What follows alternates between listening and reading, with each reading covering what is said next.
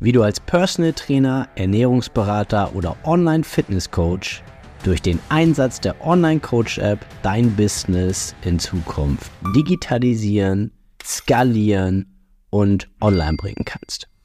Mein Name ist Yannick Schlemm und ich habe in den letzten viereinhalb Jahren ein zehnköpfiges Personal Training und Online Fitness Coaching Team aufgebaut. Und hier auf diesem Podcast erfährst du die wichtigsten Learnings und Erkenntnisse dieser Zeit sowie die wärmste Empfehlung meiner Online Coach App für dich und dein Business. Viel Spaß beim Zuhören. Yannick von Voice Consulting hier und das ist der Grund, warum du wenig bis keine Hochpreiskunden anziehst, hast. Du selbst verkörperst das nicht. So oberflächlich das auch klingt, aber ich erzähle dir eine kleine Geschichte. Meinen ersten Hochpreiskunden, wirklich, also vom Hochpreiskunden ist für mich jemand, der mehr als 10.000 Euro pro Jahr bei dir lässt. Das ist mal so ein oder sagen wir mehr als, vielleicht mehr als 12.000, also so, so ein 1.000 Euro Monatsbeitrag über 12 Monate, so ein Paket. Und den habe ich fast verloren, ohne es zu wissen, weil ich mit meinem herzallerliebsten alten Dreier BMW aus dem Jahr 2001 oder 2, mach mich nicht, nagel mich nicht drauf fest, zu meinen Personal Trainings, zu meinem Training, wo auch immer hingebreddert bin. Ja? Und hier in der, in der Gemeinde, in der Umgebung kennt man sich und man weiß, ja, das ist Yannick mit seiner Kiste, mit seinem äh, dunkelgrünen, ähm, nicht besonders gewaschenen BMW. Ja? Da steige ich dann aus, fit, sehe aus wie ein Trainer, aber dieses Auto passte halt optisch jetzt nicht zu einem erfolgreichen Trainer. Und das war das, was bei diesem, diesem Kunden vorher im Kopf war. Er war, also ein erfolgreicher Coach, der fährt doch nicht so eine Klapperkiste. Ja, so sehr ich die Kehre auch geliebt habe, aber ich habe bei jeder Strecke musste ich wirklich, also war ich schweißgebadet, ob ich überhaupt ankomme. Aber ich habe mir nichts bei gedacht. Für mich war ein Auto ein Auto, was mich von A nach B bringt. Und nicht mehr und nicht weniger.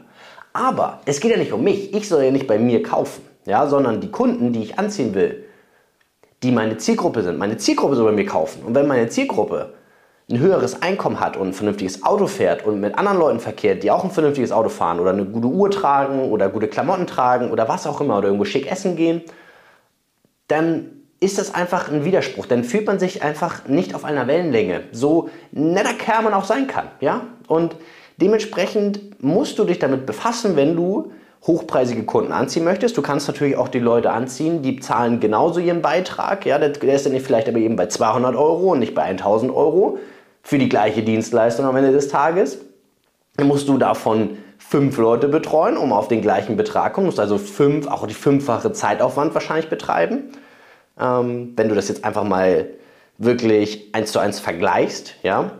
Und das kannst du auch machen, aber du musst, solltest dich vielleicht damit auseinandersetzen, dass, vielleicht ist auch die goldene Mitte, aber was möchte deine Zielgruppe? Ja, was, sind deine, was ist deine Zielgruppe für, für ein Typ? Was, was fahren die für Autos? Wo gehen die essen? Was, was interessiert die? Was sind deren Hobbys? Ja? Gehen die Golf spielen?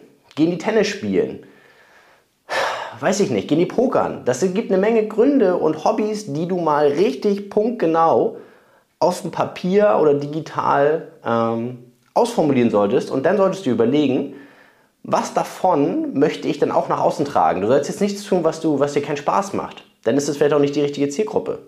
Aber falls du dich fragst, warum kommen eigentlich keine Hochpreiskunden zu mir, sondern immer nur die, die eigentlich, die dann sagen, ja, ich habe einen Fovi im Monat über.